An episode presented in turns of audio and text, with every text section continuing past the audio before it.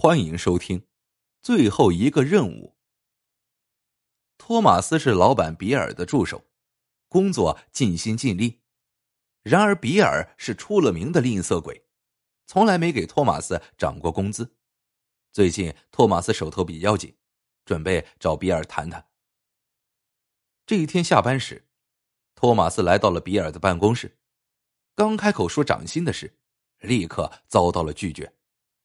托马斯一气之下便提出辞职，转身离开时却被比尔叫住了。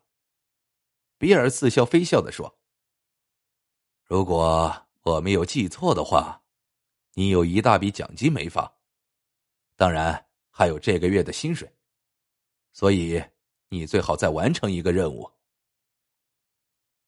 比尔果然是条老狐狸，他说：“本来晚上约了客户，谁知刚才又有更紧急的事情要处理，只能让托马斯替自己去谈。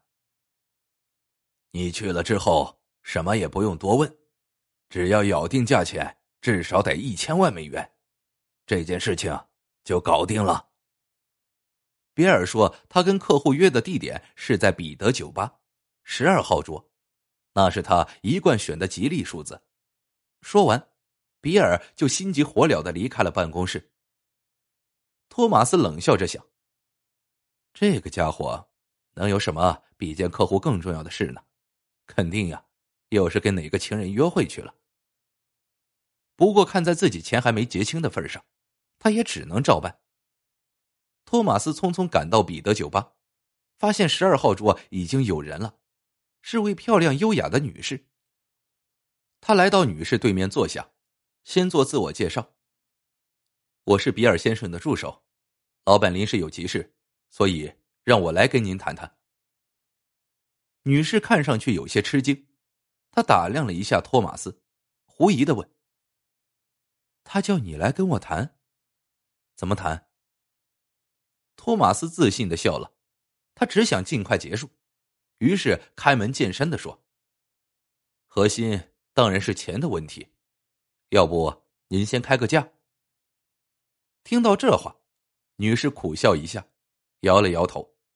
她观察着托马斯的表情，意味深长的说：“那就五百万美元。”托马斯心里咯噔了一下，看来差距还比较大，他决定激一下对方。坦率的说，这价格有点太低。你应该也清楚比尔老板和他公司的实力。女士哦了一声，托马斯的回答好像令他很意外。他想了想，又小心翼翼的问：“要不八百万美元如何？”托马斯明白这一下有戏了，索性趁热打铁，说道：“跟您说实话吧。”老板交代我的底线是一千万美元，您看。托马斯话还没说完，只见对方的那位女士惊喜的张大了嘴巴。女士正要开口，手机铃声却突然响了，她低头看了看，冷笑一声，鄙夷的直接挂断，然后迫不及待的向托马斯伸出手，成交。事情比预想的更顺利，托马斯见任务完成，正想告辞。谁知女士却示意他再留下聊会儿。女士看他的眼神变得暧昧了起来。你很能干，长得也挺帅的，冒昧的问一句，你是单身吗？托马斯不好意思的耸耸肩，表示承认。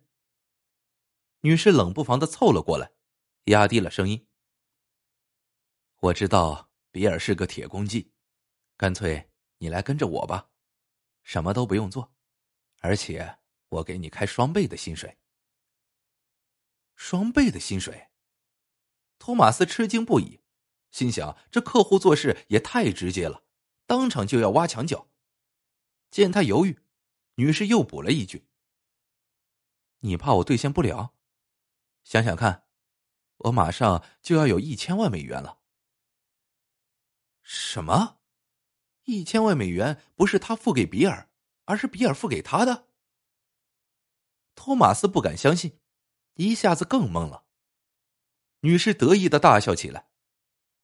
我早就不想跟比尔这个蠢货打交道了，一直打算跟他谈判呢，没想到他突然变得这么大方。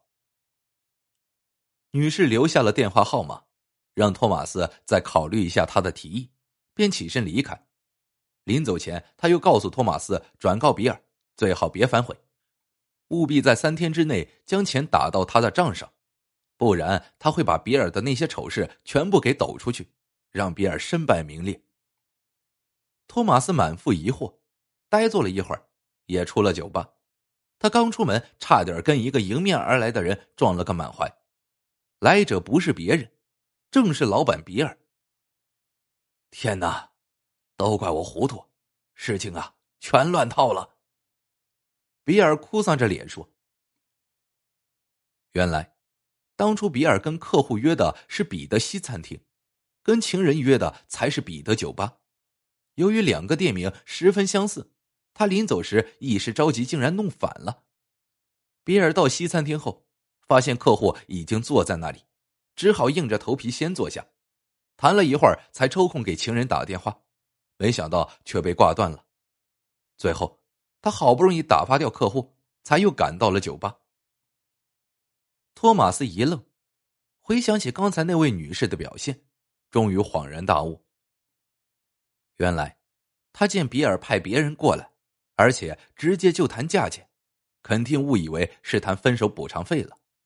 他还表现的深藏不露，看来也是个老江湖呀，怪不得自己一直抬价，对方却越来越惊喜，干脆啊，连比尔的电话也不愿意再接。直到这时，托马斯也算弄懂了那个女士所说的新工作，更觉得啼笑皆非。托马斯已经预见到比尔接下来会有的遭遇，这个心机颇深的情人。还有家里那个跟比尔同样吝啬的暴脾气老婆，谁都不是省油的灯。他忍着心里的偷笑，一本正经的汇报已经按要求完成任务，将价钱谈到了一千万美元，并且转达了女士最后的话。趁比尔还在发呆，托马斯递上事先写好的辞职信，扭头就走，头也不回。很快，身后传来比尔气急败坏的喊叫声：“你会后悔的！”你再也挣不到比这里更多的钱。托马斯转过身，笑着说：“有人已经给我开出双倍的薪水了，可我还不一定想去呢。”